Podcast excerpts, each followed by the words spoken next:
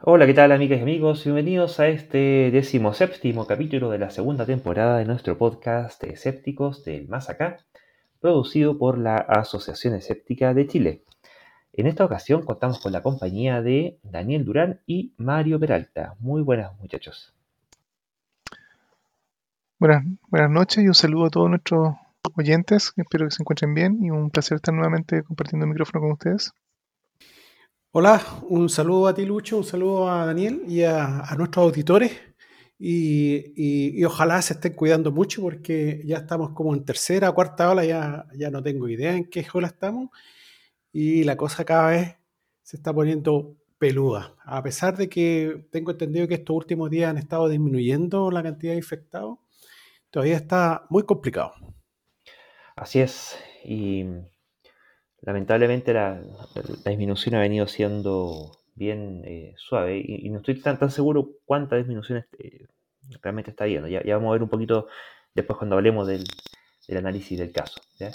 Pero antes de entrar en, en, temas pandémicos, también tenemos otra pandemia que podríamos decir que, y que es todavía peor incluso, y, y, efectos de todavía más largo plazo, que es lo del cambio climático, ¿sí? Porque eh, no solamente pasa que tenemos el cambio de estación, ¿cierto? Que ahora que estamos en invierno, eh, la, gente cierra más los recintos en los que está y con eso se aumenta el nivel de contagio, porque este es un virus que se propaga principalmente por aire y sobre todo en, ambientes mal ventilados.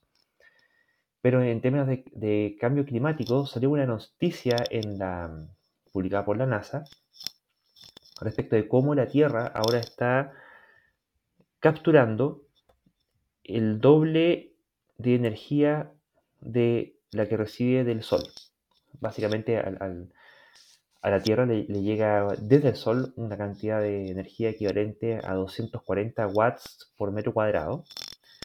Y de esos normalmente, al menos hasta el año 2005, irradiaba 239,5 watts por metro cuadrado. O sea, eh, se absorbía en neto medio watt. Mientras que ahora eh, en 2019, están revelando los últimos análisis, se está irradiando solamente 239, no 239,5. O sea, antes nos quedábamos con medio watt por medio metro cuadrado y ahora nos estamos quedando con un watt completo por metro cuadrado. O sea, estamos duplicando la cantidad de energía que se absorbe del Sol y eso equivale a que se detonaran el equivalente a cuatro bombas atómicas de Hiroshima por segundo. Cuatro bombas atómicas por segundo, tipo de Hiroshima. O a que cada una de las personas de, de todo el planeta, de los siete mil y tantos millones que somos, cada uno tuviera 20 hervidores eléctricos andando. Cada uno. en todo el planeta. Es como harto eso, ¿no? En realidad el número suena pequeño, es, divertido, este, esto es como de los temas de, número que cuando uno considera solamente el número en pequeño, bueno, de medio watt a un watt, sí, el doble, pero ¿qué es un watt? No, parece algo muy significativo. Pero cuando se habla de justamente de, esa energía por metro cuadrado, hay que, entre comillas, multiplicar esa energía por la cantidad de metros cuadrados que ofrece la Tierra completa el planeta al Sol todo el tiempo. Hay que pensar que cada instante hay alguna parte de la cara de la Tierra que está siendo iluminada por el Sol. Y resulta que, claro, o sea, la cantidad de miles de millones de metros cuadrados que hay ahí es tal que justamente la cantidad de energía en general que se está recibiendo y acumulando grosera. Y si esa cantidad que ya es grosera se duplica, es, es una duplicación grosera. Y eso es sorprendente, de verdad, eso uno piensa que eh, el impacto, digamos, de, todo, todos estos cambios climáticos, cómo puede estar afectando. Y, es sorprendente y qué bueno que se está midiendo, porque yo creo que tal vez puede explicar justamente muchos de los fenómenos que estamos viendo. Eh, se ha visto que muchos efectos climáticos, no solamente a nivel de, de solamente calentamiento global, porque justamente ahora en Chile estamos entrando otoño, acercando rápidamente el invierno. La última semana ha hecho bastante, bastante frío inclusive. Pero los eventos de lluvia o de tormentas o de sequías están eh, o de sobre ese clima extremo se están multiplicando y en zonas tropicales tormentas cada vez más violentas que justamente están teniendo más energía. Entonces se pregunta por qué. Bueno, tal vez acá em, se empieza a conocer la respuesta. Parte del calentamiento global les da mucho más energía a todos estos fenómenos atmosféricos para que sean mucho más extremos y más destructivos de lo que eran en el pasado. Así que en fondo, poco a poco la hierro las piezas comienzan a alcanzar, lamentablemente, y eh, eh, todo apunta a que en fondo algún efecto o alguna responsabilidad nosotros como humanos tenemos en esta desestabilización. Así que es muy preocupante. Bueno, justamente eh, con este calentamiento que estamos teniendo, uno de los problemas que se está suscitando es el derretimiento del permafrost, digamos, en Groenlandia, en Siberia, en partes donde existe kilómetros y kilómetros cuadrados de este, de este pasto o con una serie de otras cosas congeladas. Y bueno, eh, han estado saliendo una serie de descubrimientos arqueológicos a propósito de esto. Han estado saliendo descubrimientos arqueológicos de mil años que, están, que estaban congelados ahí. bueno, eh, eh, en Groenlandia creo que son, bueno, la otra vez salía la, noticia, la cantidad de, de, agua que se, que se está eh, cayendo al, ¿cuánto se llama? Al, mar, ¿no es cierto? Una cantidad gigantesca de, de, ¿cuánto se llama? De hielo que se está derritiendo ahí y, está cayendo al mar. Eh, es bien complicado lo que le va a tocar a nuestros hijos, a nuestros nietos, digamos. Van a vivir en un mundo eh, terrible, digamos. Sí, porque ahí, en términos cuantitativos, todo este asunto de que hay una, meta ficticia, ¿cierto? De que, ya, no se cumplió hace rato, que en realidad era una declaración de intención y la verdad es que nunca hubo ningún atisbo de que eh, se fuera a cumplir en realidad esa meta, siempre había, eh, al contrario, eh, lo hemos conversado en ocasiones anteriores, cada vez que se ha revisado el asunto, resulta que todas las estimaciones se han quedado cortas.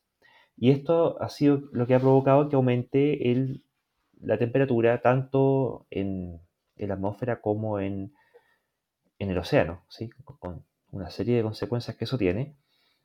Y mm, lo otro que están haciendo notar es que, dado que no se va a alcanzar ni por chance la, meta del un, año, del un grado y medio, eh, todo va aumentando, va aumentando a que más o menos la cosa va como para los 3 a 5, pero resulta que ya con 2 grados el nivel de disrupción es tan importante que eh, empieza a haber un problema de, de estabilidad o de, seguridad en la provisión de alimentos A, nivel mundial. Eh, la, cosa como que rápidamente se vuelve inevitable porque también hay un asunto que hay que entender que una cosa son los promedios, pero como ya hemos visto tanto en términos económicos como en términos pandémicos, los promedios bueno, son los promedios, pero la otra parte que hay que mirar es la distribución y cuáles son los extremos.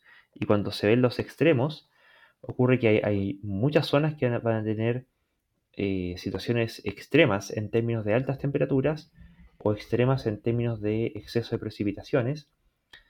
Y ahí la cosa no, está uniformemente distribuida, sino que va a haber eh, paños geográficos gigantescos, áreas completas que van a ser severamente afectadas y la población, tanto la que vive ahí directamente como aquella que de forma más remota dependa de sus productos, también se van a ver afectados. Y esto va a ser una cuestión que va a tener escalas cataclísmicas. E-, en ese sentido, ahí creo que vale la pena entonces comenzar a poner atención no solamente a lo que los científicos están diciendo, digamos, en todas estas medidas, los modelos, que justamente se están quedando a lo mejor cortos, o sea, no sé si se puede decir realmente que los científicos pegaron de ingenuos, sino que los modelos que habían hace 15 años o 20 años atrás del cambio climático eh, carecían de muchos de estos datos que están, descubriendo ahora. Por ejemplo, hay, algunas cosas como que el, efecto en el permafrost, justamente mencionaba Mario, eh, está haciendo que se empiece a derretir. Esta turba que estaba congelada por años eh, comenzó, comenzó y están midiendo que está comenzando a liberar cantidades masivas, por ejemplo, de, del otro gas de invernadero, que es metano, que inclusive tiene un efecto de gas invernadero mucho más potente que el propio dióxido de carbono. Y eso en los modelos originales que habían cuando se hablaba justamente de, de un grado o un grado y medio, no estaban considerados. Y en el fondo la cosa justamente con el tiempo se ha ido viendo que es mucho más mala de lo que esperaban en el pasado. Pero entonces, bueno, uno puede decir estos científicos entonces no, tal vez tienen mucha idea de lo que están hablando, o están, sus modelos no son de todo precisos. Pero los efectos que, estamos comenzando a ver, o que si ya están pronosticando que sí van a haber, van a requerir con mayor razón justamente de apoyarse en la ciencia, porque vamos a necesitar de tener cultivos más resistentes o a la sequía o con mejor rendimiento, todo para alimentar a una población que va a estar mucho más entonces en estrés alimentario, porque en el fondo ya el alimento no va a sobrar tanto como hoy por hoy se ocurre, que en el fondo, eh, aunque la distribución es mala, se podría decir que hay un superávit de producción alimenticia a nivel mundial.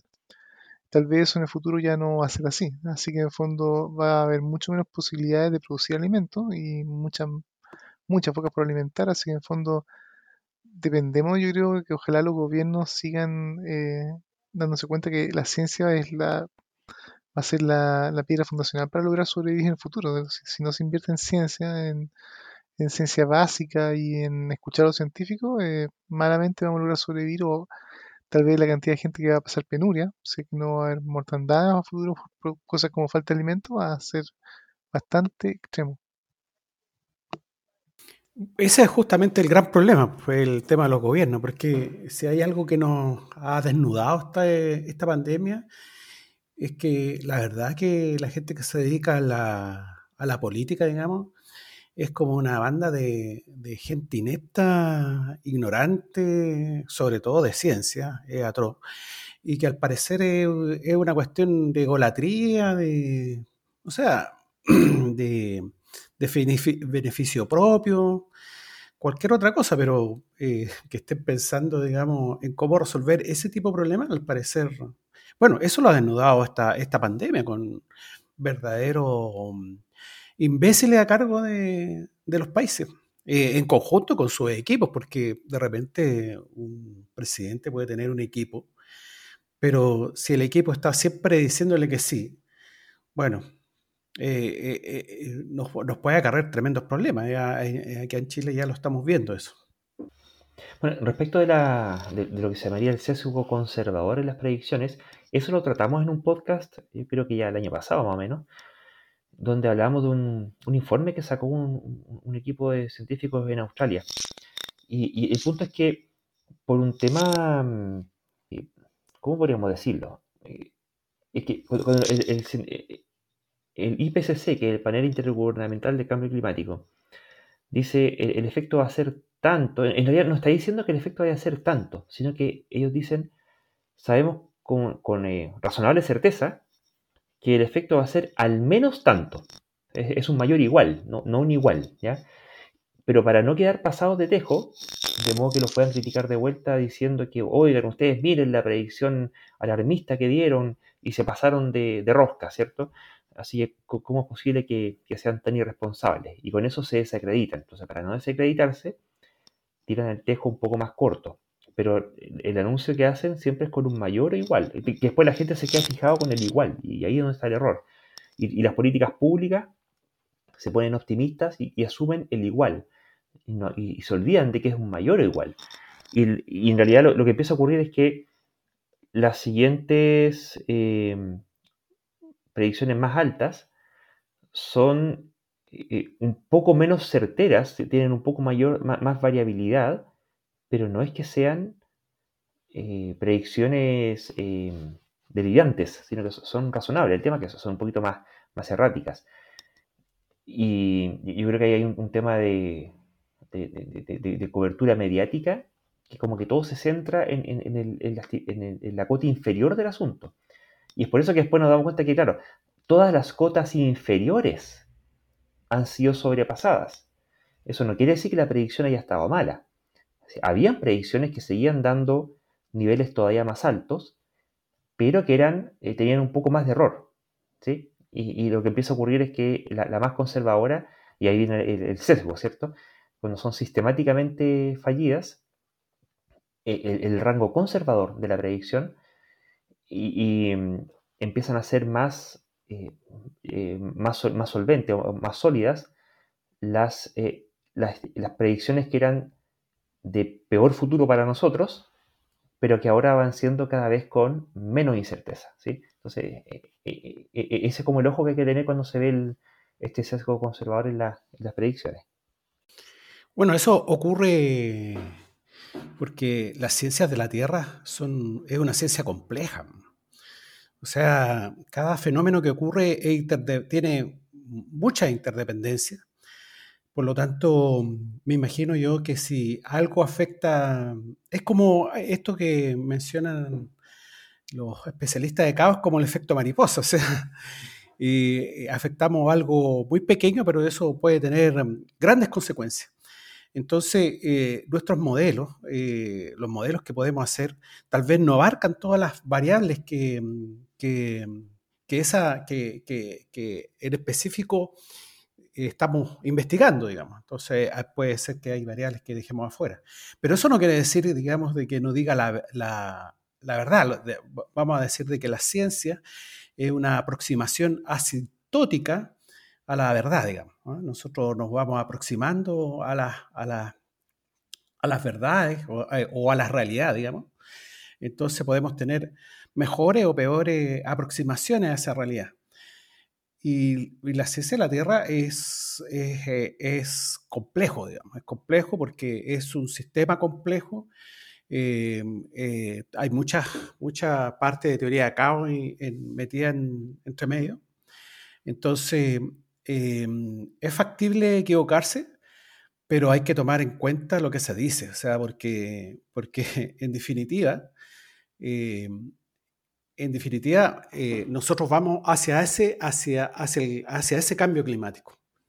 Entonces, igual hay que operar. O sea, puede ser de que el, el resultado que tengamos de nuestros modelos no sean exactos, pero sí nos van dando una tendencia clara.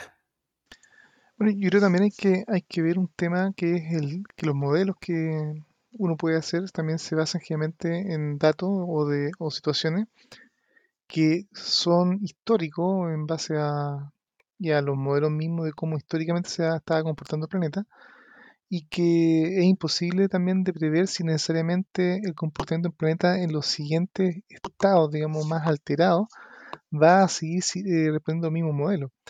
Eh, estaba, pensando, por ejemplo, que es como un poco como predecir que si uno siempre ha conocido gente, por ejemplo, en un ambiente laboral, en un ambiente a lo mejor serio o algo por el estilo, uno podría predecir que, claro, ese tipo de personas son serias y, bastante, o algunos son más, chistosos, más buenos para la talla. Eh, ¿Qué va a ocurrir si, por ejemplo, se les comienza a dar eh, cada vez más, más alcohol, en una fiesta? Ah, primero vamos a partir con medio grado de alcohol con un grado de alcohol, y así sucesivamente. Y efectivamente uno podría hacer un modelo y decir, bueno, los tipos que son mejor más tímidos van a ser un poco más introvertidos, este chistoso un poco más chistoso, y, pero todo modelo que tú, que tú hagas se basa en haberlos visto siempre sobre. Probablemente cuando ya va en los 15 o 20 grados de alcohol, probablemente todas tus proyecciones pueden irse sencillamente a cualquier parte y van a ser completamente inexactas porque van a comenzar a aparecer fenómenos nuevos donde el tipo que era extremadamente tímido, no solamente se puso un poco más locuaz, sino que ahora el tipo está saltando arriba de la mesa. O se puso a bailar, no sé, ¿me entiendes? o se le lanzó a la secretaria, cosas así por el estilo. Y ese tipo de, respuestas, como se podría decir, de ya fuera del control, digamos, de, los sistemas que están primero modelados cuando estaban controlados, son imposibles de predecir hasta que empiezas a verlo. Y eso yo también creo que también puede ser un poco lo que puede estar pasando, que en el fondo la Tierra había sido, siempre medida con números que eran cuando había poco dióxido de carbono y, todos los sistemas climáticos estaban más o menos en un cierto estado de equilibrio, y a la medida que se, van desequilibrando, las respuestas ya dejan de ser justamente muy, muy predecibles de acuerdo a los modelos anteriores. Y eso entonces al final no es culpa de los científicos, sino que en realidad se requiere más ciencia para ir justamente ajustando bien los modelos y ver bien qué está pasando. Y eso de fondo eh, tal vez a nivel político o público puede parecer como contraproducente. Decir, oye, pero la ciencia, entonces estos científicos no saben de qué están hablando es que en realidad, como, dice Mario, la realidad es complicada. Y, todos estos modelos, estas aproximaciones son aproximaciones que a más complejos modelos, a más variables o a más inestables, más difícil es que estas aproximaciones realmente sean de, por sí acertadas. Pero si es que no hacemos caso a estas estimaciones o no hacemos esfuerzo por tener buenos modelos, la alternativa es, navegar a ciega en una tormenta cada vez más fuerte. Así que en fondo, eh, yo creo que aquí en fondo mi, opinión es que necesitamos concentrarnos aún más, digamos, en, fortalecer a, la ciencia, digamos, a, a, los científicos y que nuestro gobierno y nuestras instituciones los apoyen para tener, ojalá, mejores modelos. Y no sencillamente botar la mesa decir, ah, esta cosa es, pura chacota, así, nunca le chuntan, así que mejor vámonos para casa y que pase lo que pase, porque en fondo lo que lo que sea que va a pasar, va a pasar, pero mejor que nos pille bien preparado o que sepamos que lo que viene a que nos pille completamente de sorpresa y ahí realmente puede, eh, los escenarios no solamente pueden ser catastróficos, sino que además terriblemente catastróficos porque en el fondo nadie, nadie estuvo preparado y nunca nadie pudo saber que se venía. Así que eso yo creo que lo que espero que en el fondo a nivel social eso empiece a cuajarse, como que necesitamos más ciencia y no menos ciencia, independiente de que tal vez las predicciones pasadas no sean necesariamente las más acertadas que, uno hubiera querido. Bueno, e-, en este estudio, eh, una de las cosas que hacen notar es que eh, el océano absorbe el 90% de, esta energía que recibimos en comparación con el resto de, la atmósfera que absorbe aproximadamente el 10%, y que em, mediante dos mediciones de sensores distintos, unos sensores atmosféricos y los, otros son sensores oceánicos, en ambos casos se detectó la misma tendencia a partir de fuentes de datos independientes y ese es un tema que, según lo que ellos mencionan, vendría siendo el último clavo en el ataúd respecto de cualquier duda que pudiera haber acerca de el eventual aumento en la cantidad de energía en el sistema Tierra que está habiendo. Así que de que hay aumento ya no queda ninguna duda.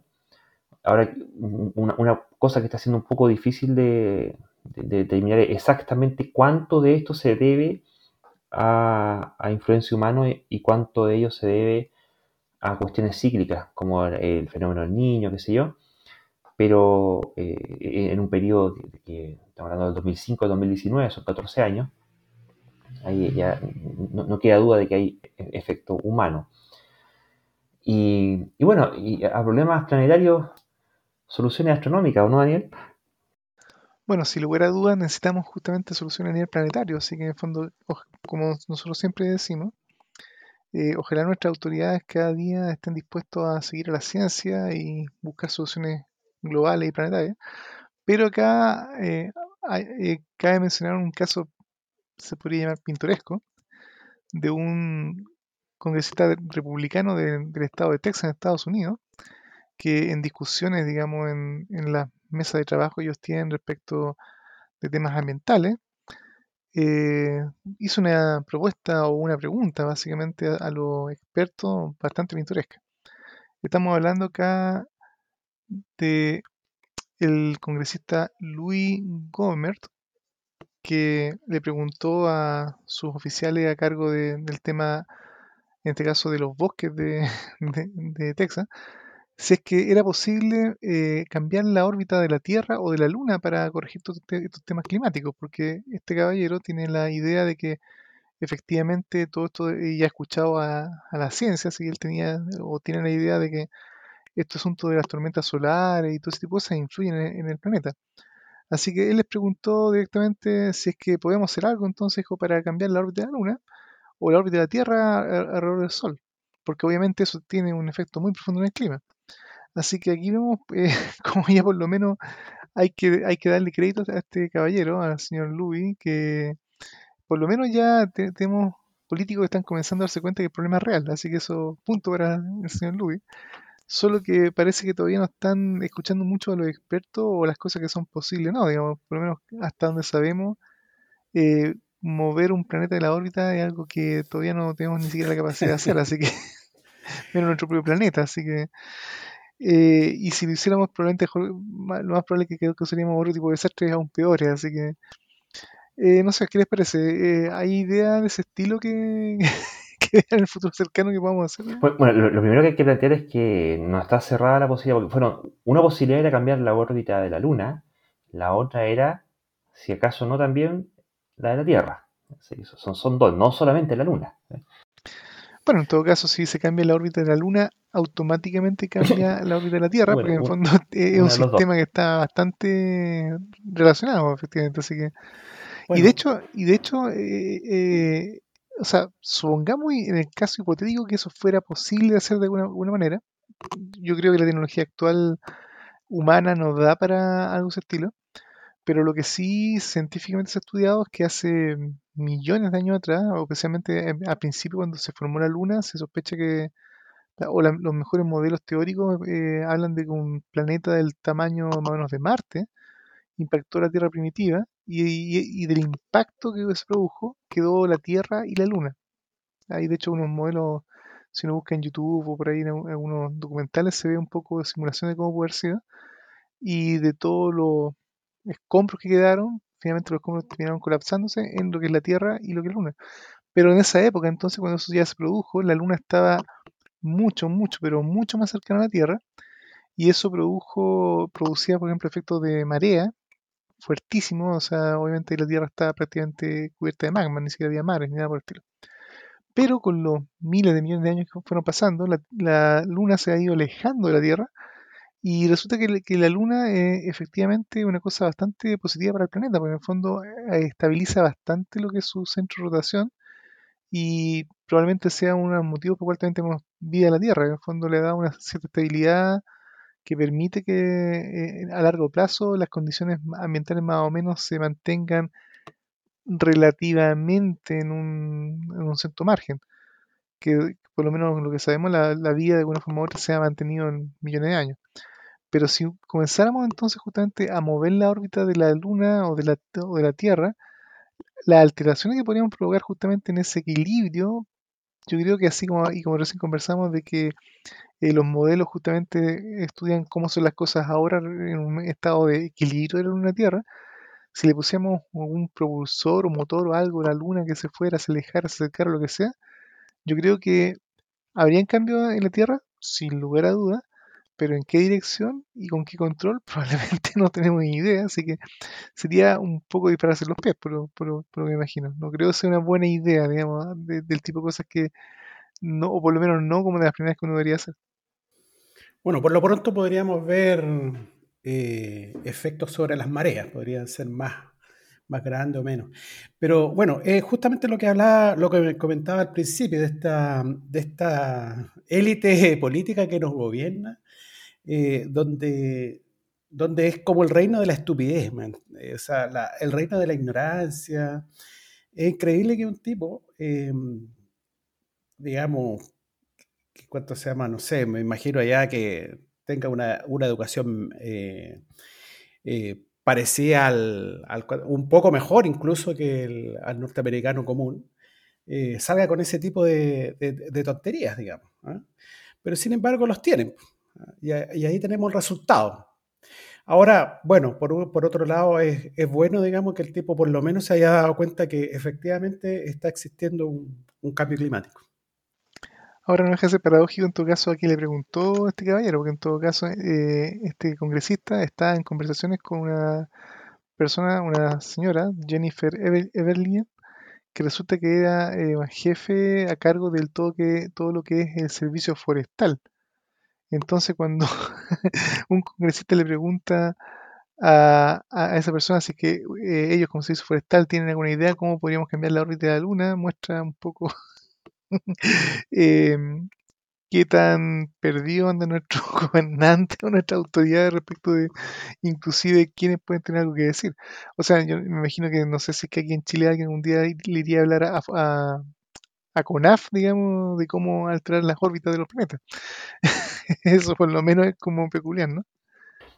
Bueno, e, e, en su defensa hay que agregar que hay algunos que son un poquito más sensatos. Por ejemplo, está ese señor Mo Brooks, del estado de Alabama, también otro senador republicano, que él culpaba a la erosión de ser la responsable del alza del nivel del mar.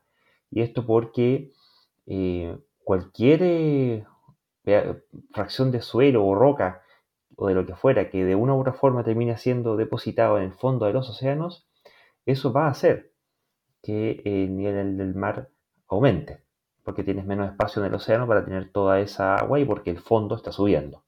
Entonces, ¿qué les parece e-, ese otro comentario.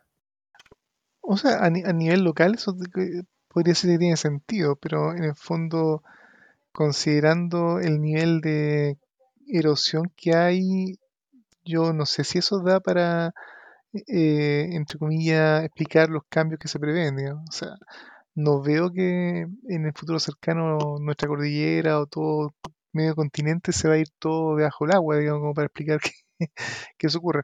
Pero en todo caso, se puede decir que algo de razón tiene, de que la erosión sí puede sumergir algo. Eh, hay, una cosa bien peculiar que, que no es muy conocida, y es que, o sea, todavía a nivel popular se podría decir, por ejemplo, hoy, hoy por hoy existe la isla de Pascua, que es una isla que está en la mitad del Océano Pacífico y...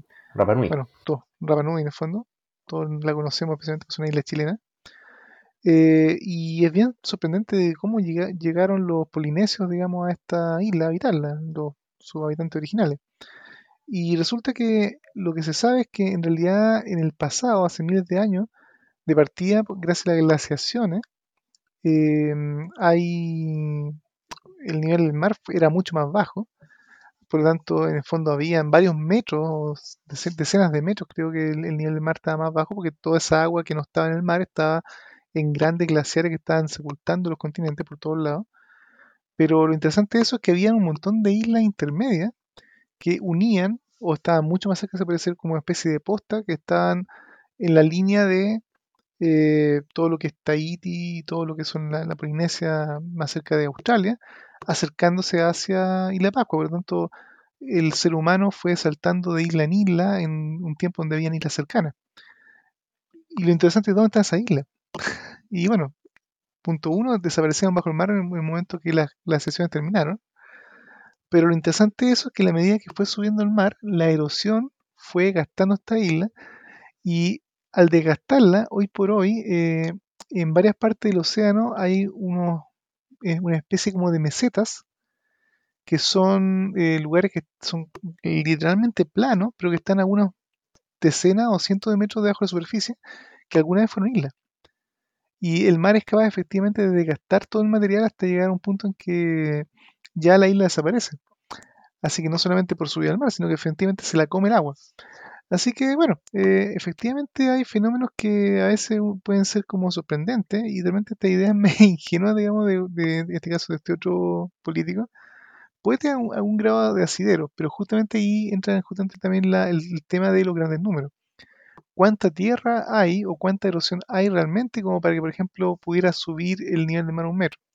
Yo creo que ahí eso, para hacer que eso efectivamente fuera una explicación, se requeriría sacar muy buenas cuentas y yo creo que la erosión que estamos teniendo y entre comillas, considerando que las lluvias muchas se han afectadas y no hay tanta lluvia, inclusive al contrario, más sequía que antes, no explica lo que estamos viendo. Así que en el fondo la idea intuitivamente suena, suena interesante. Qué bueno que en, realidad inclusive los políticos están pensando y hmm, ¿será por esto? Pero yo creo que en realidad la respuesta obviamente no va por ese lado. Bueno, y aparte que en, paralelo sí estamos teniendo el derretimiento de los glaciares. Así que ahí, termina de cuadrar el, el, número.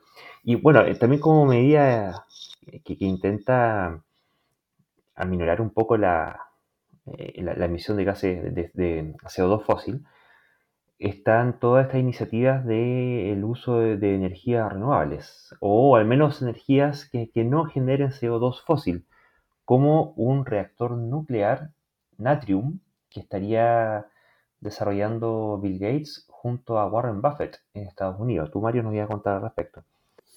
Sí, bueno, em, desde hace rato, digamos que se están pensando varias soluciones. De hecho, en Europa ya hay algunos prototipos de algunos tipos de, de central, nuevas centrales y bueno, esta es una, otra iniciativa de estos señores.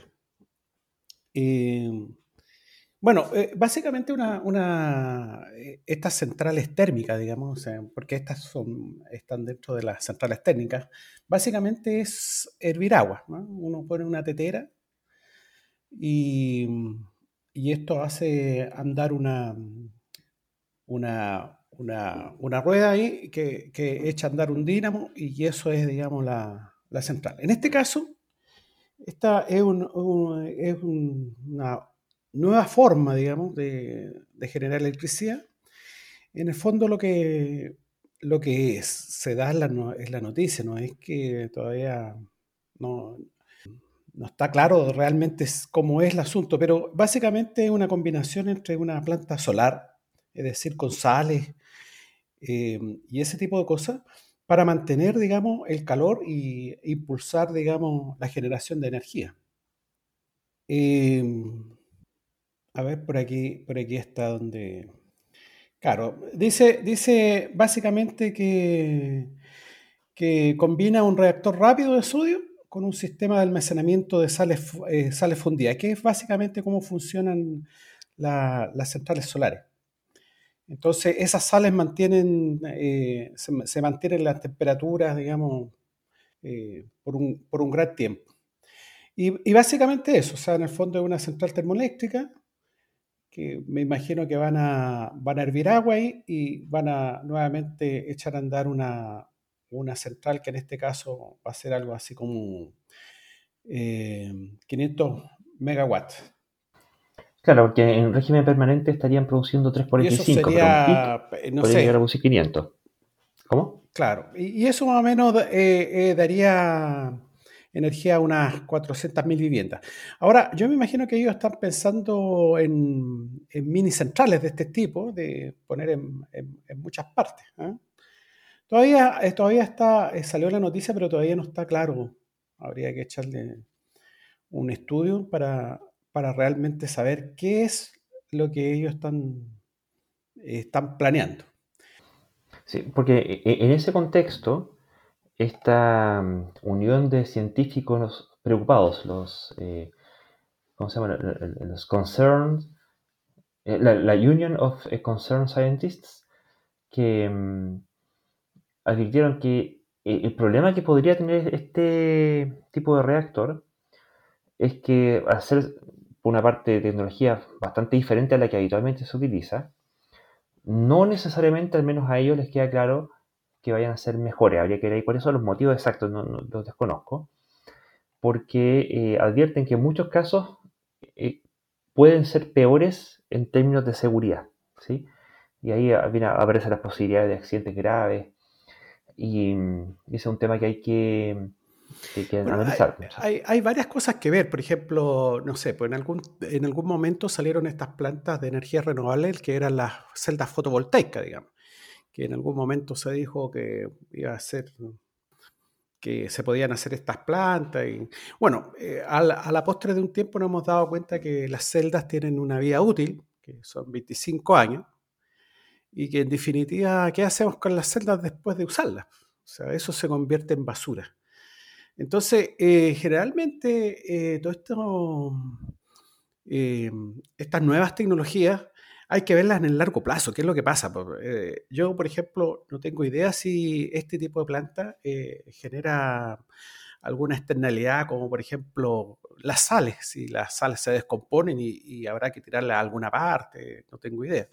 Entonces, em, todas estas eh, que parecen muchas veces, parecen muy buenas, tienen, tienen eh, esas complejidades que no siempre son abordadas eh, en ese momento. Por eso hay que, hay, que, hay que estudiar bien el asunto antes de, de cuánto se llama, de, dar un veredicto. Por ejemplo, en general, las centrales nucleares que nosotros conocemos en la actualidad, las que hay en Europa, em, si bien son seguras, relativamente seguras, eh, eh, tienen el problema de la externalidad de, los desperdicios nucleares, por ejemplo.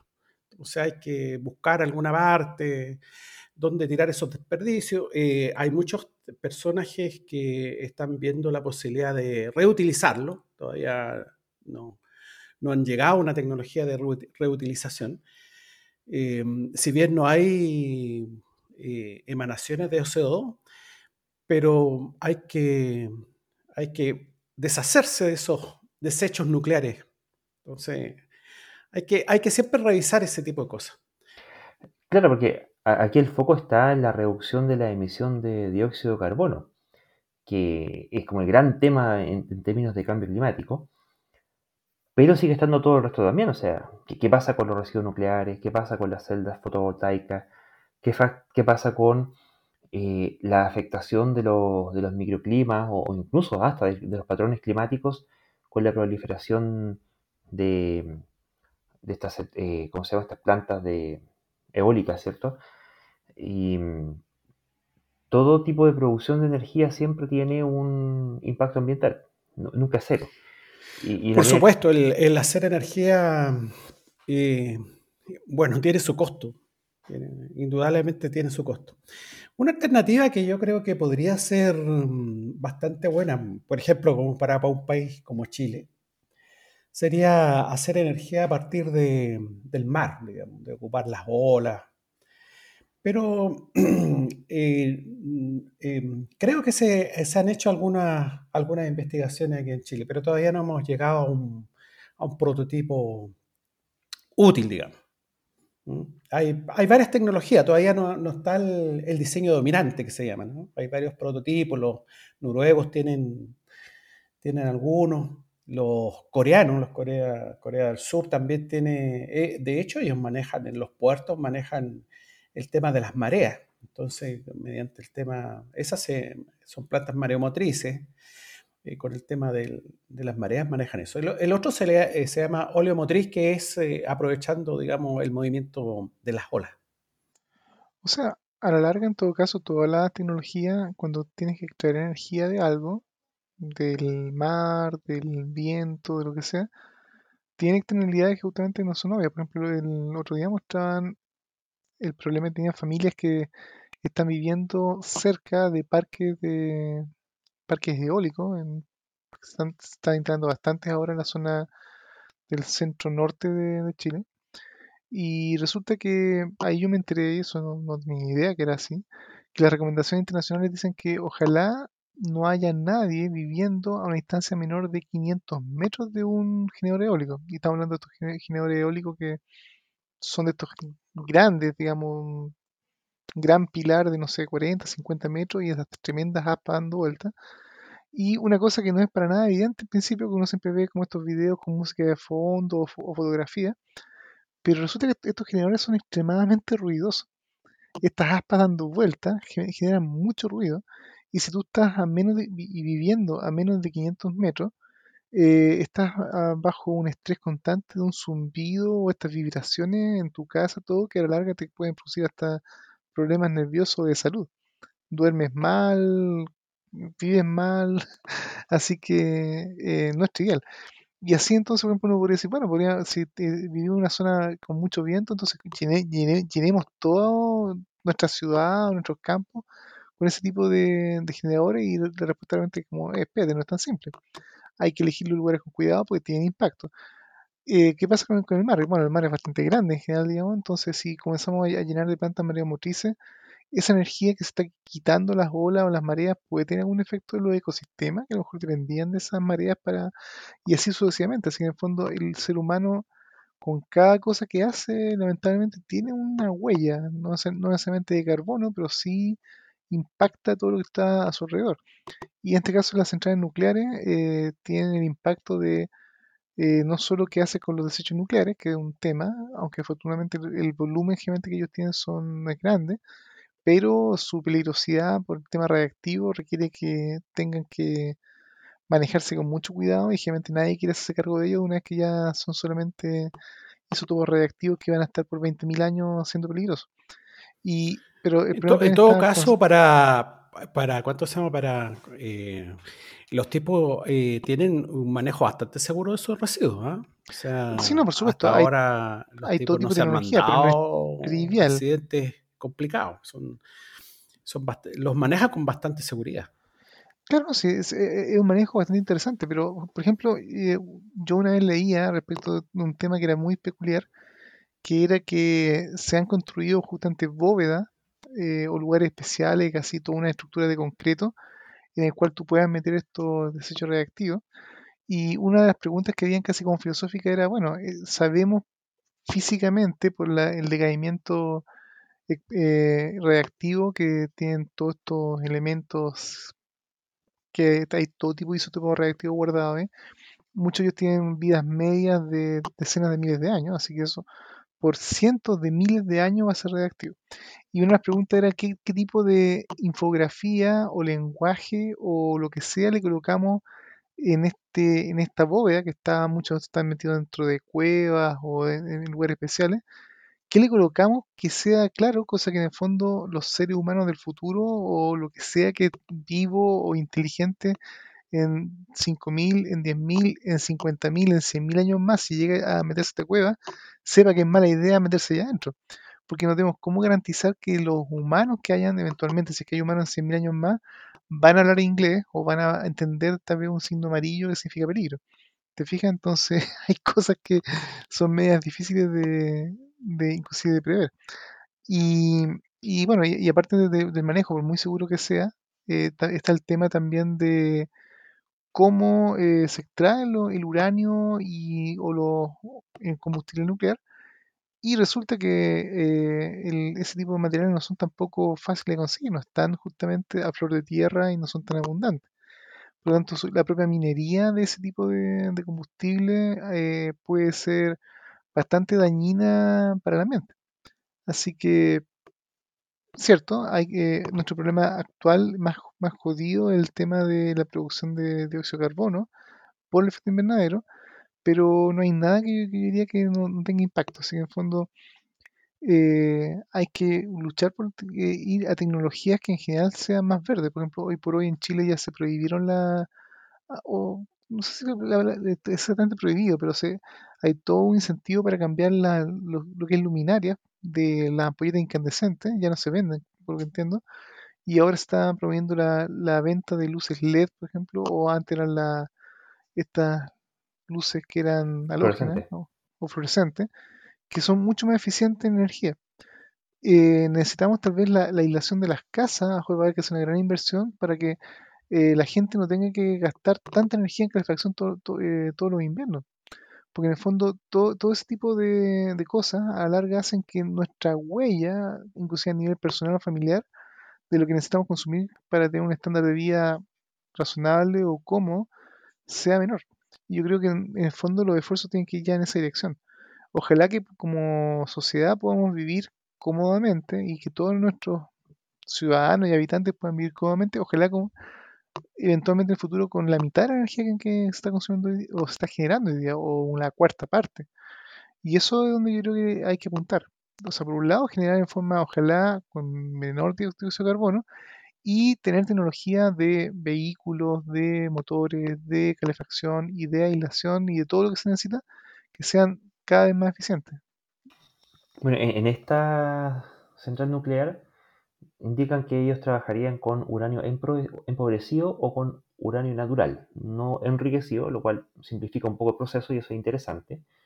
No obstante, sigue siendo eso, eso que tú dices totalmente válido. O sea, da lo mismo que tan eficiente sea la forma de extracción de energía, si a la larga eh, tenemos que extraer el doble de energía porque estamos gastando doble de energía, eh, empezamos a, a- a mover cualquier tecnología hacia el espacio, hacia el espectro de usos intensivos que termina complicando el medio ambiente de una u otra forma, ¿cierto?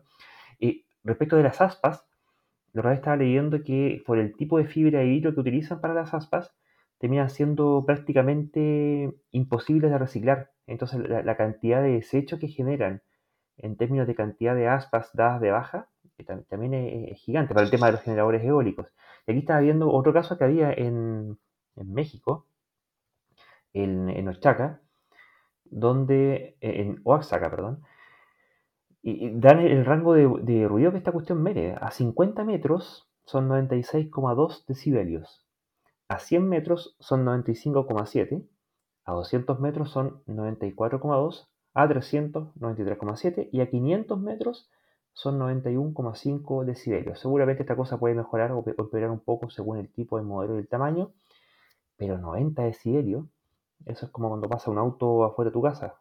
eh, Es, es mucha- muy fuerte un poco más fuerte incluso que el auto cuando pasa afuera de, tu- de la, ventana que ha- hacia, la calle. Así que eh, está complicado el asunto.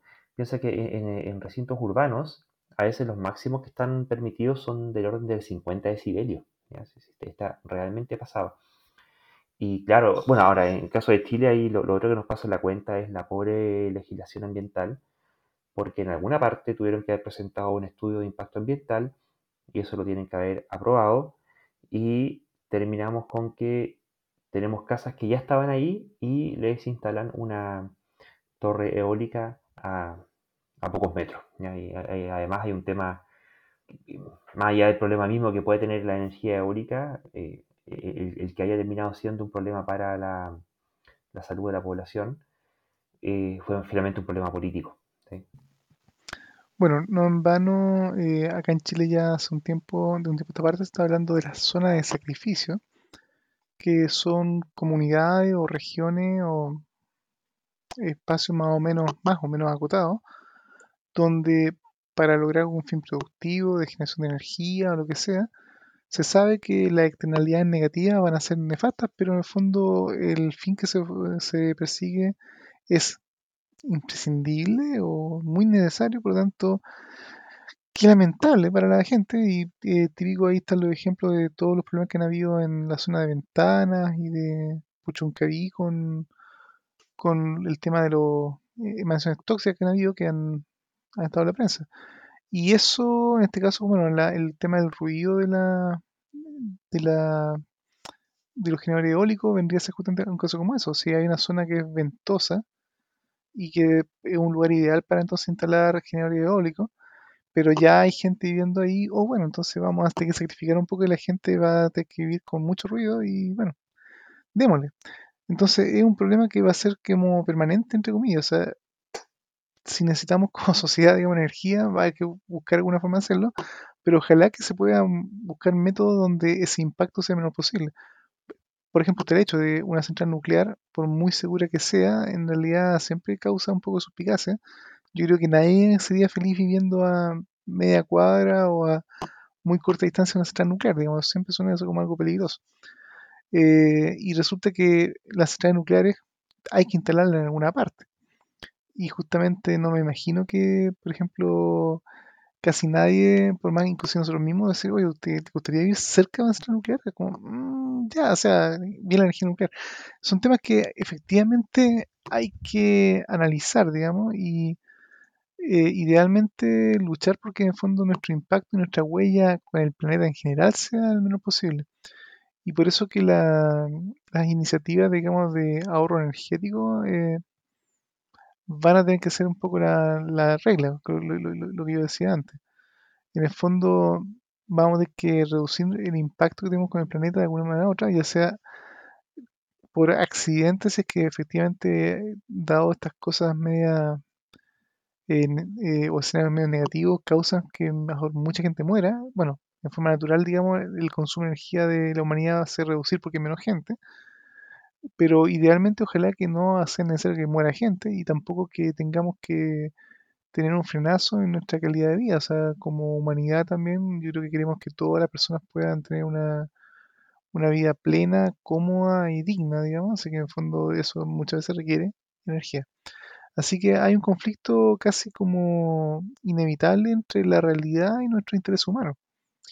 Y lo malo es que, bueno, la realidad es lo que es, digamos, y va a, comportarse y si es que cambiamos el clima o, desestabilizamos el clima o destruimos el ecosistema, eso en la realidad nos va a traer de vuelta las consecuencias que hayan. Y más nos vale entonces que ojalá hayamos sacado bien las cuentas o hayamos hecho bien las cosas de manera que ese impacto sea lo menos posible.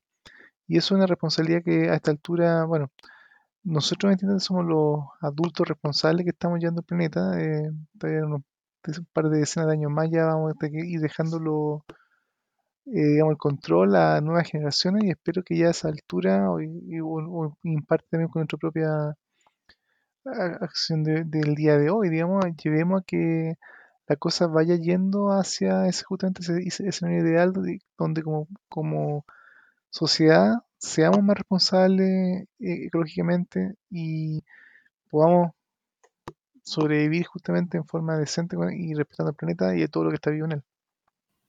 Oye, yo, sabes que, mm, bueno, eh, revisando ahí entre todos los apuntes. Me, gustaría recomendar un libro, que es un libro de divulgación escrito por un, por un español, que entre paréntesis es, ustedes lo pueden ubicar en Twitter, se llama arroba operador nuclear.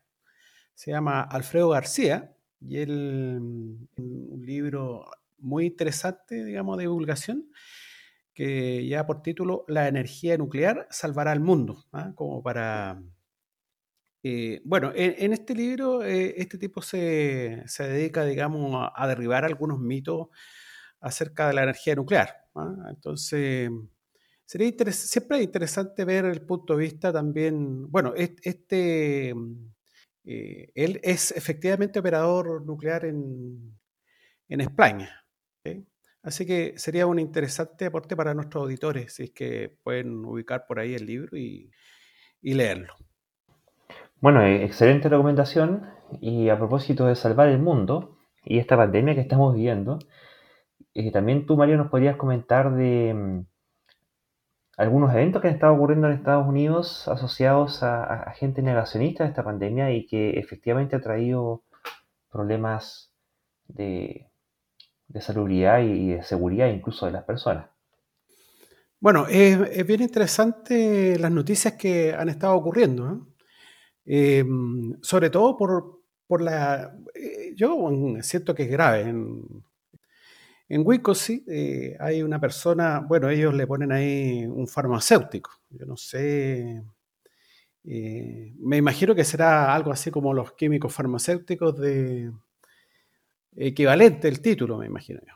Pero, pero este señor em, fue condenado a tres años, se llama Steve Brandenburg, de 46 años, que eh, él admitió, digamos, haber sacado ah, el tema de las vacunas del refrigerador eh, en dos ocasiones eh, el año pasado, con, la, con, la, idea de que perdieran efecto, que se echaran a perder. este señor se, ahí, con, esta, con esta acción malogró 512 entonces, uno ahí en ese caso se pregunta, bueno, él era farmacéutico y si llega a ser algo así, un farmacéutico, yo no sé qué tipo de educación habrá recibido el tipo, o si será un farmacéutico homeópata, no tengo idea, pero es súper extraño. Por la verdad. Por, claro, por la verdad. Entonces, es muy extraño que una persona así haya hecho una acción. En todo caso, el tipo fue condenado y el tipo se disculpó eh, eh, en el, juicio, ahí se disculpó diciendo que lo sentía mucho y que se avergonzaba de lo que había hecho. Pero bueno, eh, increíblemente el tipo malogró todo esto, estas 512. Extrañamente, yo no sé, por eso a veces me, me, da un pesimismo increíble acerca de los acontecimientos, porque si tenemos, bueno, eh, como dices tú, biólogos por la verdad, médicos por la verdad, que son eh, gente negacionista. Eh, no sé en qué mundo estamos ya. Bueno, todos los sistemas realmente su punto más débil y el eslabón más delgado de cadena. En este caso, uno confía o tiende a confiar de que las personas están trabajando con las vacunas o, o los sistemas médicos van a operar en forma ética y van a cuidar todos los procedimientos y van a hacer lo mejor en función de los pacientes. Pero no siempre es el caso, digamos, en el fondo, cuando uno va, al médico, uno espera o va a hacer un examen, de cualquier naturaleza, uno espera que las personas van a usar todos los procedimientos, van a usar todos los materiales estériles o qué sé yo. Entonces, ahí en este caso la condena a este caballero por la, acción que cometió, eh, lamentablemente necesaria. O sea, es un castigo por en el fondo haber fallado a la confianza del público, por así decirlo, y aparte un daño real a, toda la sociedad. Y no dejan de haber otros casos. Está este caso. Pero eh, justamente lo que iba a mencionar ahora, pues, justamente en, otro caso que apareció, eh, de un tipo ahí que, sencillamente no, no, no, quería usar mascarilla, entonces entró a un local comercial y el vendedor le pidió que, se pusiera la mascarilla, el tipo se volvió un energúmeno. Eh, no solamente el tipo no se puso ninguna mascarilla, sino que agredió a la persona que le estaba pidiendo que se pusiera eh, la mascarilla y además lo escupió. Así, eh, si tenía algo, le, él se lo iba a pegar también. Bueno, eh, le salió mal, sí, porque mm, felizmente el tipo lo tomaron preso y, aquí se fue grave. Bueno, me imagino que por, pegarle, digamos, a la otra persona, eh, le dieron 10 años de cárcel. O sea, no fue ningún chiste mm, lo que hizo el tipo, digamos. En todo caso, eh, vamos a decir que el, caso anterior del farmacéutico es harto más grave que un tipo random que uno se encuentra por ahí que uno no tiene idea eh, qué, es lo que tiene en su cabeza. E, este tipo, Des Mines, eh, perdón, de eh, Chain, Wayne Michael, de la localidad de Des Mines en Iowa, aparte le, dijo mientras lo atacaba, porque lo, atacó, lo golpeó, pero además lo escupió en la cara al vendedor. Y le dijo que si yo lo tengo, tú lo tendrás, refiriéndose al coronavirus. O sea, eh, potencialmente e-, era un, ataque en, contra de la vida del, vendedor. No, solamente la golpiza, sino que incluso un, intento eventualmente frustrado de matarlo. Bueno, el tipo lo, golpeó muy duramente porque ahí salían imágenes de cómo quedó el, vendedor y realmente fue un ataque eh, complejo, digamos. ¿ah? Quedó ahí con los, con los ojos ahí muy mal. Entonces, eh, o sea, no sé si será cuestión de la cuarentena, si el tipo era negacionista, anda a saber tú qué es lo que pasa por la cabeza de las personas.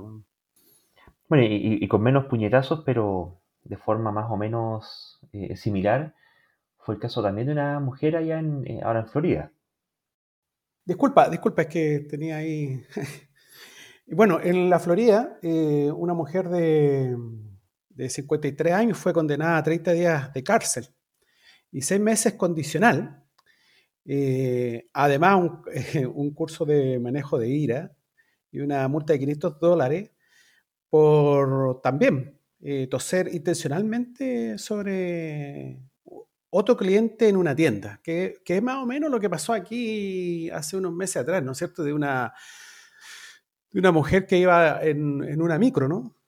Aquí y las personas dentro de la micro le empezaron a decir que, usara mascarilla y, esta tipa dentro palo no, que no iba a usar y se, se puso a toserle a toda la gente. Pero me parece que los gringos en este caso fueron harto más duros que lo que pasó acá, porque acá no pasó de ser una noticia anecdótica en la televisión. Bueno, justamente estaba recordando ese caso, justamente. Eh, de hecho, esto pasó hace relativamente poco, o no sé si es el mismo caso en particular. Yo me enteré también por la prensa o sobre noticias de, esta persona. De este, este caso fue un joven que andaba en Viña del Mar en, micro. Al final, al, a este joven lo increparon y todo el bus comenzó a, a, no sé si insultarlo, pero por lo menos a pedirle que se pusiera la mascarilla y no no accedió, al final lo terminaban bajando del bus y no solamente bajándolo, sino que en realidad parece que el, mismo chofer, no sé si se habrá desviado de su recorrido, pero terminó parando frente a una comisaría y lo bajó carabinero. ¿Qué pasó con él después de eso? No, por lo menos típico nos dicen no, no hace un seguimiento muy en detalle, digamos, de lo que ocurrió, pero en el peor de los casos me imagino que le habrán pasado estas multas que también nos hemos enterado que parece que la gente ni siquiera está pagando. Y de ahí tener un castigo ejemplar por la por este tipo de malas conductas, yo creo que es poco probable. Así que en ese sentido yo diría que estos casos en que estamos, que estamos comentando de noticias, digamos, de Norteamérica, los tipos allá, eh, en ese sentido, el respeto a la ley o los castigos cuando alguien falta la ley o, o agrede o bien vulnera los derechos a otra persona, los tipos se toman mucho más en serio. Acá en Chile tendrías que, inclusive yo creo si tú lesionas a alguien, digamos, en forma, en forma un poco, o sea, no poco legal, digamos, no, no, no, jamás lesionar a nadie, pero es muy poco probable que alguien caiga a la cárcel por ese tipo de cosas, a no ser que lo mate, y si es que, si tiene buen abogado, muchas veces pase, puede zafar.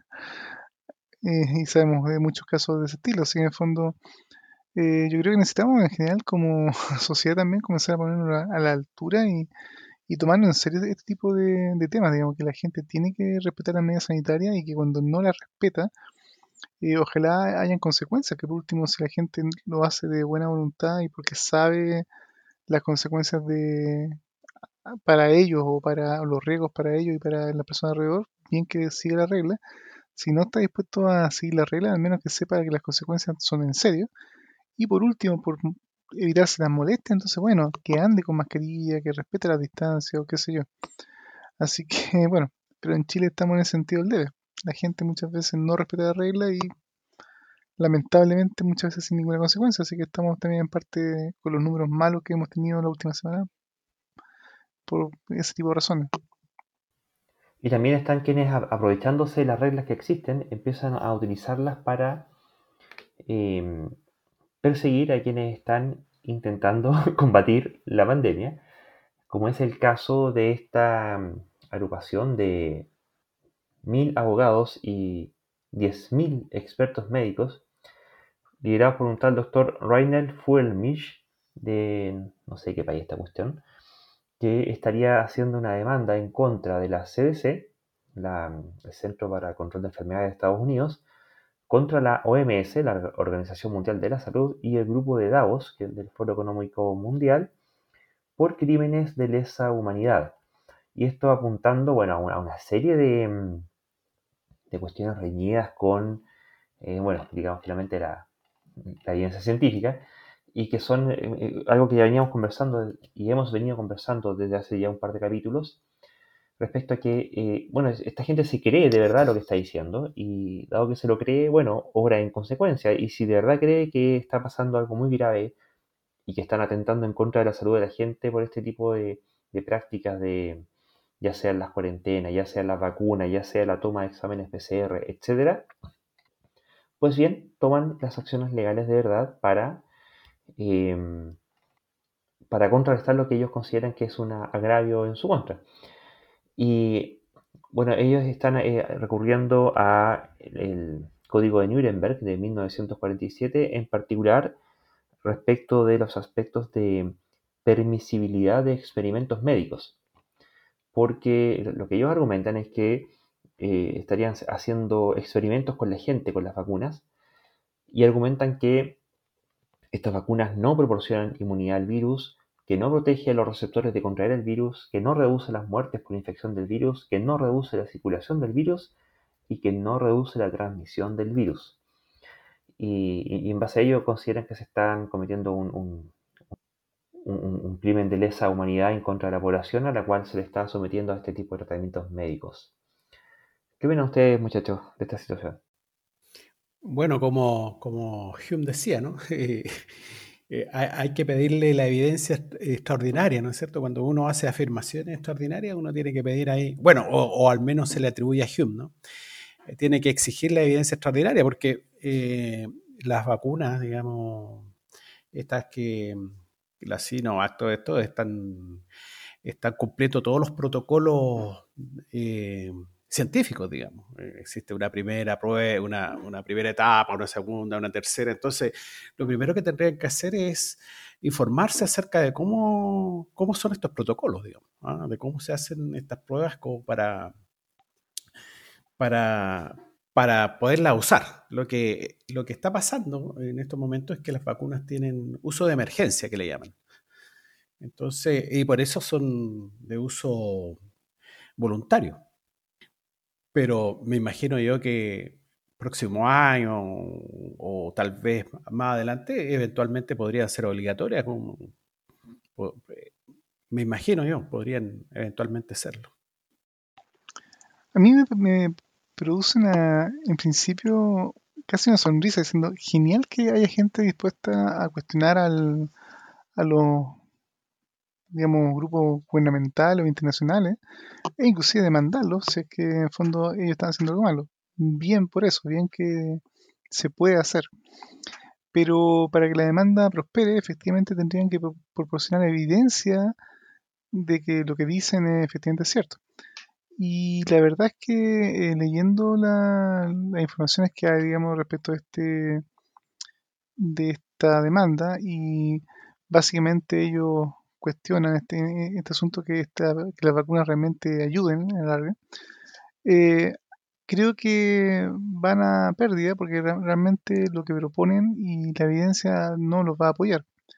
Por ejemplo, eh, cuando se habla de que, y ellos dicen que unos argumentos que, que la vacuna no reduce las muertes por infección por virus, resulta que lo que se está viendo, y se está viendo en distintos países que están aplicando distintas vacunas, es que la cantidad de personas que vacunadas están cayendo a las UCI, que son las que terminan muriendo, son muchas menos que las que no están vacunadas.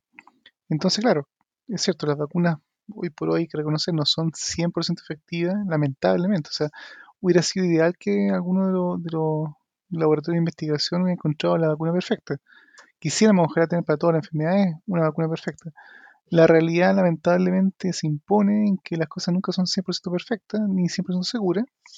Siempre hay algún riesgo o alguna cosa donde no puede no operar como uno quisiera pero eh, tenemos lo que tenemos y con lo que tenemos, con todo lo imperfecto y con toda la, capacidad parcial que tiene de protección, salva vidas y está evitando que mucha gente caiga a las UCI y por tanto muera. Así que, por poner solamente un dato que lamentablemente de la realidad que está contradiciendo a los argumentos de esta, de esta demanda. Y de ahí en adelante, entonces, justamente comenzar a ver los restos de los puntos, yo creo que, lamentablemente, yo creo que va a ir no al lugar como irían en los juicios gringos que uno ve en la tele, digamos. O bien que lo intenten, pongan su evidencia, pero yo creo que a la larga la, evidencia, entre comillas, de la realidad que estamos viendo de los efectos de la vacuna, yo creo va a ser, va a imponerse sobre estas cosas medio especulativas o que sencillamente no tienen así la realidad. El problema es que este tipo de personas siempre esgrimen el mismo argumento, pues, la conspiranoia. ¿ah? En definitiva, eh, va a llegar un momento en que sencillamente le van a decir, mire, ¿sabe qué más? Eh, esto no es así como, y, seguramente se va a fallar en, a favor de las, de, las, de estas demoníacas farmacéuticas, digamos. Y bueno, y ahí va a venir el tema conspiranoico, pues, de que todos son vendidos, de que bla, bla, bla, bla, bla, bla, bla. O sea, porque en definitiva todas estas cuestiones, como no, tienen un asidero, en definitiva siempre todos terminan en lo mismo, en, el tema conspiranoico. lamentablemente.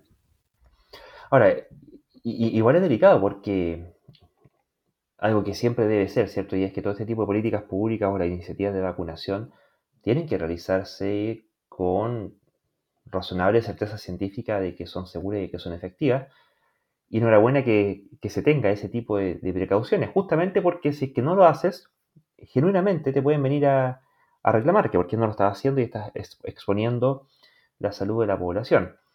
Y ahí es donde ya a veces me, empieza a hacer un poco de ruido porque en la medida que prolifera este tipo de creencias, ¿a qué distancia estamos de que a nivel de los juicios, a nivel de jueces, empiece a haber gente convencida de este tipo de ideas y terminan finalmente, eventualmente, ganando esos juicios. No, no creo que este vaya a ser el caso, pero eh, es hacia, donde apuntan. Y eh, situaciones como esta debieran dar la voz de alerta de que pudiendo hacerlo, lo van a hacer. Y hay que prepararse ante ello, tanto desde el punto de vista de la educación previa a la población, como de el prepararse también incluso a nivel institucional para poder resistir este, este tipo de embates. Sería interesante hacer, bueno, eh, aprovechando todo esto que ha pasado en estos años y medio, ya vamos para los dos años, eh, interesante saber cuáles han sido los países que han tenido mejores resultados, en el sentido de si hay una correlación con el sistema educativo que tienen. Eh, eh, eh, yo no sé cómo, no, no he seguido en realidad la respuesta en otros países, pero me imagino que los países escandinavos no, no, no sé si estarán teniendo los mismos problemas que nosotros, digamos, de que hay una, una gigantesca mm, población, digamos, que tiene creencias extrañas, ¿no es cierto? Eh, me da la impresión de que estos países escandinavos, bueno, ya hay un tema ahí de que tal vez no son tan religiosos, pero sí eh, van creando al parecer otro tipo de, de creencia, ya no creen en Dios, pero creen en los horóscopos, no sé, algo por el estilo, ¿no? Sí, bueno, creo que nunca hay que cantar victoria. Sabemos, ya tienen problemas con los transgénicos, que hay, han, también tienen, han cacareado con temas con, con la Wi-Fi. Así que Sí, pero eh, no, no, no, sé si se está dando en todos los países. A mí me, me, da la impresión de que en algunos países europeos ha, pasado eso, no, no en todos. habría que... Mira, sería interesante hacer un, un, estudio respecto de cómo ha sido la respuesta de, de la población eh, en, en, base a todo este tipo de cuestiones, porque la verdad que está re complicado. Y eso me recuerda algo que eh, en algún momento estuvimos conversando con usted, el tema este del principio Brandolini, que es, un programador italiano, ¿no es cierto?, que, que, expresó lo siguiente. Dice, la cantidad de energía que se necesita para refutar una estupidez es muy superior a la necesaria para producirla. O sea, eh, desmentir algo, es, desmentir cuestiones son, es terrible. Ah, tenéis que. Y para eso, por eso tienes que tener una población educada en este tipo de cosas, educada en, ciencia, en pensamiento crítico, sobre todo en eso, o sea, en, eh, gente que por lo menos se haga una pregunta. O sea, primera cosa, eh, ¿será verdad lo que tú me estás diciendo? E, esa es básica, la pregunta básica. Y también puede ser tan básico como saber buscar y buscar información cuando uno recibe una afirmación, digamos, o alguna noticia. Eh, revisando por el nombre de este caballero, eh, resulta que el señor Fulmich, eh, resulta que Rainer Fulmich es un abogado alemán y resulta que ya, dado que él hizo esta noticia y que iba a hacer esta denuncia y todo ese tipo de cosas, hay múltiples sitios que están por un lado, algunos replicando la noticia como, oh, finalmente eh, alguien está haciendo algo por el planeta, digamos, por la humanidad, digamos, contra esta, esta vacuna rara, pero también hay eh, eh, grupos o servicios noticiosos inclusive que están haciendo lo que se llama el fact-checking y hay un sitio de la asociación AFP, que se llama factual.fp.com, donde aparece, en donde se dieron el trabajo de analizar uno de los videos donde este caballero hace el anuncio y, da parte de su argumento. Y la verdad es que, eh, justamente, de, los puntos que, él habla, de que, por ejemplo, que los PCR no pueden detectar el, virus, eso lo dan como falso y tienen toda una explicación que es bastante energética, digamos, y tiene bastante trabajo para probablemente los 10 segundos que Cairo dice que son falsos o que no hay sobremortalidad, que parece que otro argumento que da Cairo también es falso y sucesivamente. Así que efectivamente la eh, hay por lo menos información en la red y, y, ahí donde siempre la recomendación de que cuando alguien recibe una información que le puede parecer inclusive cierta o le puede resonar, eh, uno idealmente debería buscar por el nombre de la persona que dice que la fuente de información o, o las cosas que menciona, googlear, buscar en los buscadores o, o el buscador de su preferencia y, contratar distintas fuentes. Y en este caso uno puede encontrar que de partida muchas de las cosas que dice son definitivamente o desmentidas o falsas. Y también justamente apelando al pensamiento crítico y justamente a la razón, es bien peculiar que los sitios que hacen eco de esta noticia como dándole crédito, o como finalmente acá tenemos un paladín de la justicia luchando contra la OMS o la CDC, eh, es muy notorio que se apele a la autoridad. De hecho, en, el, muchos titulares hablan de que un equipo de más de mil abogados y más de 10.000 expertos médicos liderados por... Y eso, perdón, ¿de qué estamos hablando? Eso es un es apelar justamente ad populum, digamos, que porque hay muchos abogados y muchos expertos médicos, automáticamente lo que sea que este caballero decía es verdad o cuánto, cuántos miles de abogados o miles de expertos médicos tienes que tener a tu favor para que algo sea cierto. Y en general, cuando hablamos de justamente pensamiento crítico o argumentación y lógica, lo que pesan son, los argumentos y la evidencia. Y puede que en realidad no tengas mil abogados y diez mil expertos médicos. Tú puedes bastar dos abogados y cinco expertos médicos y si tú tienes un caso sólido donde tienes argumentación sólida y, evidencia que respalda tu, argumento, eh, eh, no, te, no, necesitas 10.000 expertos para que esto realmente tenga peso eventualmente pueda hacer un, impacto o, inclusive que se te dé la razón.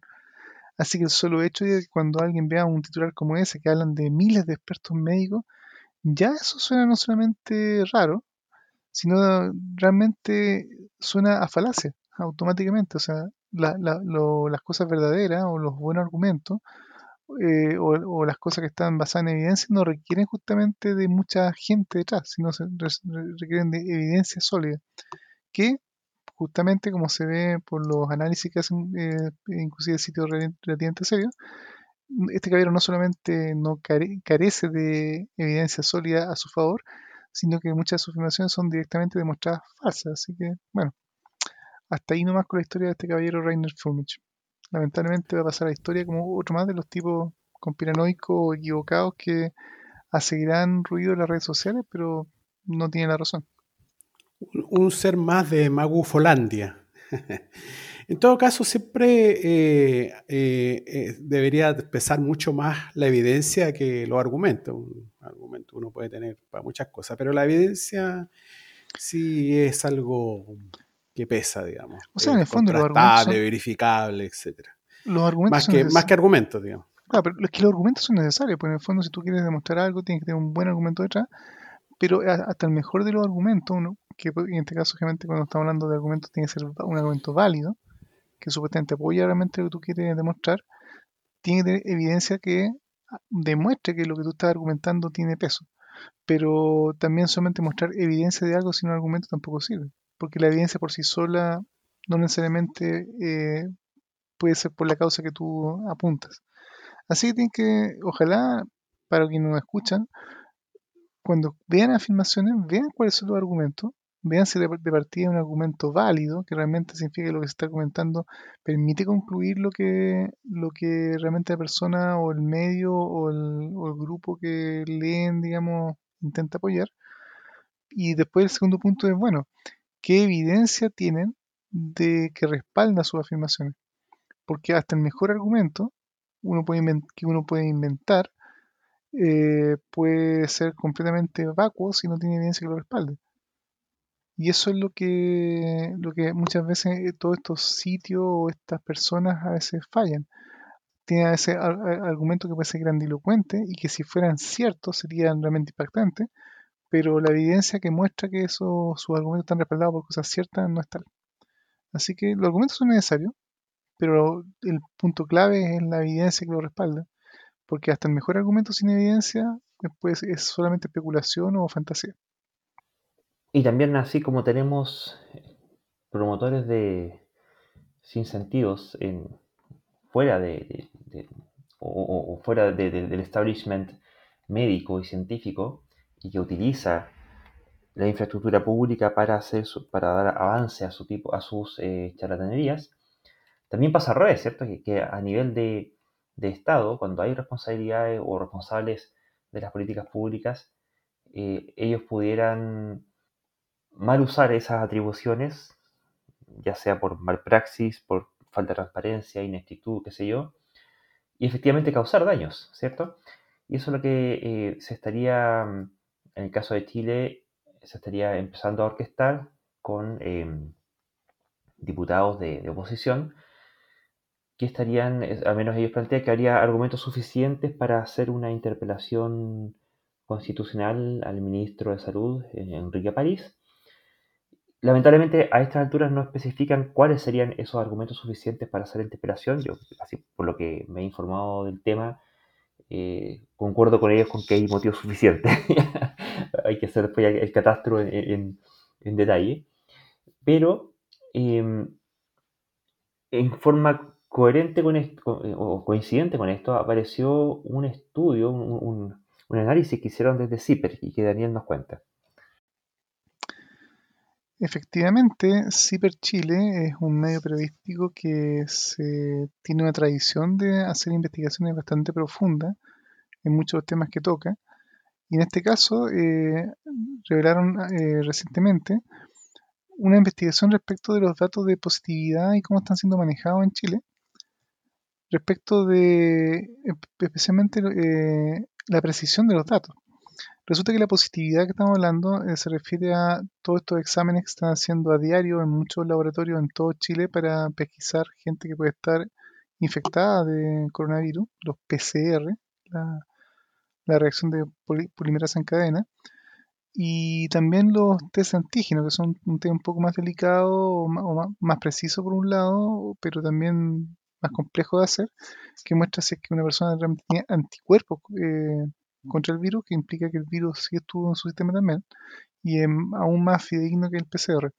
Resulta que cada vez que alguien en Chile está haciendo un examen de ese tipo, el resultado, ya sea positivo o negativo, eh, tiene que ser reportado al Ministerio de Salud y eh, dependiendo de cuántos exámenes diariamente se hacen y cuántos de esos resultados positivos y cuántos negativos, se eh, calcula la tasa de positividad. positividad. Positividad en este caso consiste en que la persona efectivamente dio positivo o mm, tiene la enfermedad. Y eso es crítico porque en el fondo una alta positividad significa que mucha gente que se está haciendo exámenes está siendo contagiada y eso muestra que la enfermedad estaría descontrolada.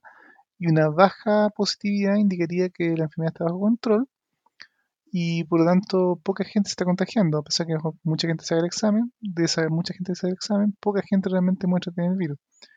Y este número se está usando justamente para el famoso plan paso a paso, donde se decide si ciertas regiones o comunas pueden eh, pasar distintos niveles del paso a paso, desde cuarentena, apertura inicial, o qué sé yo, transición, y eso efectivamente tiene impacto en cuanto a la cantidad de cosas o de comercio o de actividades que pueden o no realizarse. Y bueno, ¿qué, es lo que explica Cyber Chile? Cyber Chile, eh, de un tiempo a esta parte, ha estado investigando de cómo se estaban eh, analizando estos datos y reportando estos datos y descubrieron, eh, basándose en los análisis de, al menos tres regiones, la región de Atacama, Biobío, Valparaíso, que en realidad en estas tres regiones hay al menos tres sistemas de cómo se está recopilando, almacenando y eventualmente informando la, información. Y que estos tres sistemas son, por así decirlo, sistemas aislados y, y para peor caso incompatibles entre ellos. Uno de los sistemas es la Plataforma Nacional de Toma de Muestras, que supuestamente es como la, información oficial que cada vez que un laboratorio hace un examen debería reportarse al gobierno. Hay una segunda plataforma que también es de gobierno, se llama Epivigila, y divertidamente hay una especie de, plataforma informal, pero es la principal que se está usando hoy en día para el manejo de la pandemia, que son archivos de Excel que el gobierno exige a todos los laboratorios que diariamente tienen que enviar al gobierno, al Ministerio de Salud. Y estos archivos de Excel que están circulando en todas direcciones de todos los laboratorios por todas partes son los que el gobierno está finalmente utilizando para llevar el conteo y finalmente informar que generalmente todos los días o estamos viendo en televisión cuando el ministro sale hablando diciendo la positividad del país es tal, por lo tanto estamos bien, estamos mal. Y donde viene el problema, que Ciper Chile se acercó en estas tres regiones, Atacama, Biobío Valparaíso, y contactó a las autoridades locales para pedirles datos, qué datos ellos tenían, qué era lo que ellos, estos datos que ellos están informando a través de estas tres plataformas, y contrastaron contra los reportes que estaba haciendo el gobierno y los números no cuadran. Y no solamente no cuadran, sino que los números son, tienden a ser por lo menos uno o dos puntos porcentuales más altos que lo que el gobierno está diciendo que, lo son. Ahora, dentro de la investigación ellos contactaron al Ministerio de Salud para ver toda esta diferencia a qué se debe. Y es una diferencia, inclusive el propio gobierno eh, se reveló en un correo electrónico a mediados de abril informando que había un problema. Pero el Ministerio en su defensa indica que principalmente los errores son porque o Ciper Chile no está usando los métodos correctos para hacer los cálculos o todo tipo de razones, pero que son bastante extrañas. Inclusive tampoco dan cuenta de, de eh, la inconsistencia de los datos. Por ejemplo, hay casos donde eh, para algunas regiones, calculó o vio en el fondo que los datos mostraron una cierta cantidad de personas con exámenes positivos y sin embargo, eh, la explicación del Ministerio de Salud que no, ese, número es incorrecto porque eh, la información que CIPER estaba usando era incompleta. Sin embargo, el número del gobierno, que es supuestamente más completo y con más cantidad de exámenes de otros laboratorios y, datos que no tenía CIPER, arroja una cantidad de exámenes positivos menor. Lo cual es por lo menos extraño. O sea, como datos incompletos tienen una cantidad menor de casos positivos que los datos completos. Así que aquí lo que se está mostrando es que hay un desorden mayúsculo en el gobierno. Eh, y no solo eso, sino que la información que llega de vuelta a las regiones y a las comunas eh, es completamente caótica, eh, muchas de estas plataformas, tanto Epivigila como el sistema de, de toma de muestra, teóricamente deben ser algo que lo- la- las comunas, los municipios y los sistemas de salud locales debían poder acceder para tener información de justamente cómo están eh, viéndose los números nacionales y los números locales. Y resulta que el acceso a esa información tampoco es eh, fácil. No toda la gente tiene muchas veces siquiera las claves para entrar a, eh, a estos sistemas oficiales. O peor aún, si tienen las claves, no todas las personas que tienen clave para entrar tienen necesariamente los permisos para ver la información que necesitan ver. Y así que lo que principalmente se está haciendo es justamente el sistema de planillas Excel, que todo se está manejando en el gobierno en base a planillas Excel que ellos reciben, ellos arman, compaginan y finalmente entregan otro reporte en Excel y que se distribuyen y muchas de las comunas eh, y regiones están solamente basándose en esta información oficial que aparentemente no cuadra del todo con la realidad. Así que efectivamente el manejo de la pandemia está a nivel de los datos para variar eh, bastante eh, desordenado y, después de más de un año de, este manejo es bastante sorprendente que hasta el día de hoy no haya un sistema centralizado, confiable y, y basado en las tecnologías de información que los que nos escuchan tal vez y trabajan en, en- en temas de computación e informática saben que existe. No sé qué piensan ustedes, chicos. Eh, pucha, eh, eh, es bien lamentable la, situación porque finalmente todo esto significa muertos, significa más infectados, significa también impacto económico severo y no es un tema nuevo. ¿sí? En general en Chile estamos bien al debe en, lo que es la integración de sistemas a nivel de Estado y a nivel de ministerio. La cuestión se viene siempre ha tenido problemas. El tema es que ahora con una pandemia encima, todos esos problemas ya dejan de ser subsanables, dejan de ser eh, eh, pasarles por alto y, derechamente pasan la cuenta. ¿sí? Yo recuerdo cuando recién empezó esta cosa, la, gente del Instituto de Milenio de Datos, gente del Departamento de Computación de la Chile, derechamente les ofrecían colaboración gratuita pa- para arreglar este, este entuerto. ¿ya? Y, y aquí ha habido una actitud sistemática de este gobierno de ser eh, sistemáticamente refractario a cualquier tipo de, de crítica en general, incluyendo las constructivas.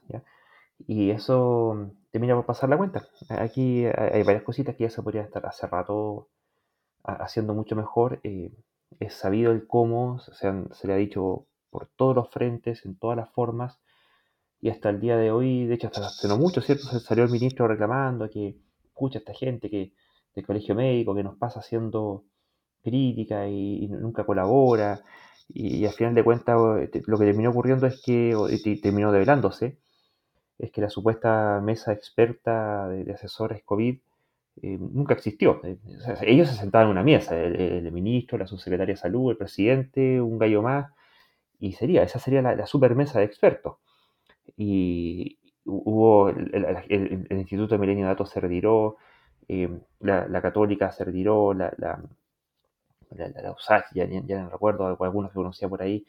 Mucha gente que lisa llanamente eh, se separó de, de la supuesta mesa. ¿Por, ¿por qué? Porque sistemáticamente no les daban la hora. ¿ya? Entonces, eh, ya, salvo que queramos seguir siendo, haciendo la vista gorda ante la mentira, no- no- no queda mucha excusa para presentable como para decir, bueno, ¿por qué siguen cometiendo estos mismos errores?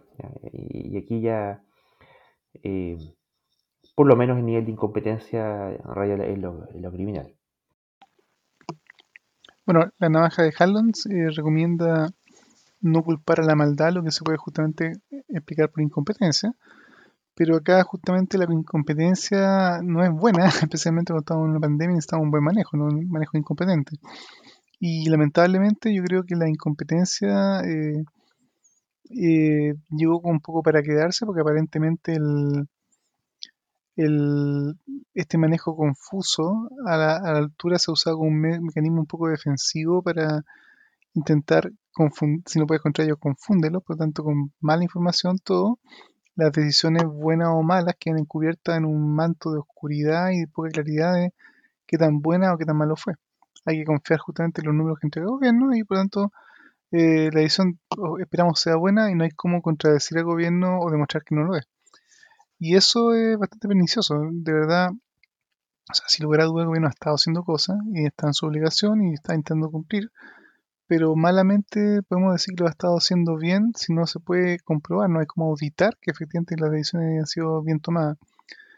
Y eso es triste en el fondo, o sea, eh, se está intentando muchas veces manipular un poco las cosas y, yo creo que se consiente entonces esta incompetencia, porque en el fondo es una incompetencia conveniente para los manejos a final de cálculo político y no lamentablemente en el mejor interés de la población, así que eh, bueno, este, gobierno queda para rato, ya vendrán elecciones y vendrán nuevos candidatos, eventualmente un nuevo presidente y un nuevo gobierno, pero eh, espero que quien sea que, que le, toque gobernar en un siguiente periodo tome nota de las cosas que este gobierno ya, lleva haciendo mal hace rato y por lo visto no parece tener mucha intención de cambiar en el corto plazo.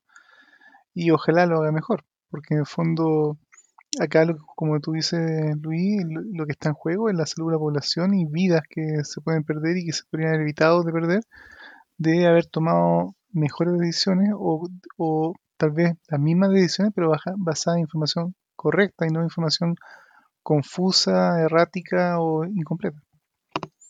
El problema es que a la gente que viene, digamos, eh, ya viene, eh, va a tomar una, una base de datos mala, mal hecha. Eh, completa, el cómo se elabora, el cómo la explotación de los datos está totalmente y eso va a ser un tremendo problema para el, que viene a tomar la posta. Entonces, ahí se va a gastar una cantidad de tiempo tratando de rehacer algo que se debe haber hecho hace un año y medio atrás.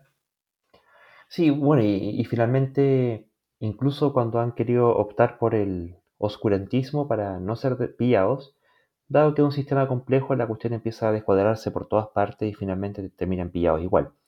Así que incluso desde un punto de vista intelectual, no les funcionó. si querían mentir, había, tendrían que haber ideado una mejor forma de hacerlo. Y por lo visto no.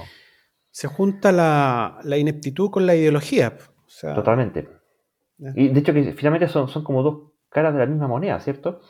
Porque la, ideología, en la medida que es insensible a la evidencia y a la refutación, es una forma de ser tonto, porque es persistente en el error.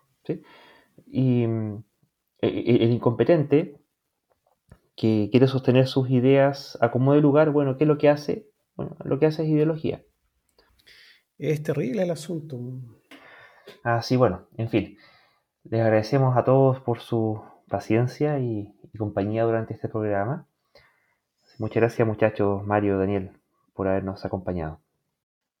Bueno, un placer eh, haber estado en este programa nuevamente. Lamentablemente los temas son un poco ingratos a rato, digamos, y no son muy buenas noticias, pero espero que lo que conversamos, los datos o antecedentes que compartimos con ustedes y, y bueno, esta visión tal vez que no es la, espero que no sea la habitual que van a encontrar en los medios, una visión escéptica y cuestionadora sea de utilidad y les sirva para ver las cosas también un poco distintas eh, y por, supuesto síganse cuidando la cosa claro no tiene que ser todo negro necesariamente o todo catastrófico esperemos que no por supuesto pero hay que luchar para que justamente las catástrofes eh, que se anuncian o que se prevén se pueden evitar así que en el fondo estamos intentando luchar por difundir información que a la larga ojalá lleve a que estas posibles catástrofes no, ocurran. Y dentro de la catástrofe entonces cuídense mucho, vacúnense si están en su momento, no, no queden rezagados y ojalá puedan continuar sanos y con su familia eh, sin, sin grandes problemas en esta larga y tediosa pandemia. Un saludo para todos. Bueno, yo también me voy a despedir, pero antes de despedirme quisiera hacer una recomendación. En, el Instituto Milenio eh, puso a disposición un libro escrito por Andrea Canales que se llama Microeconomía ¿qué?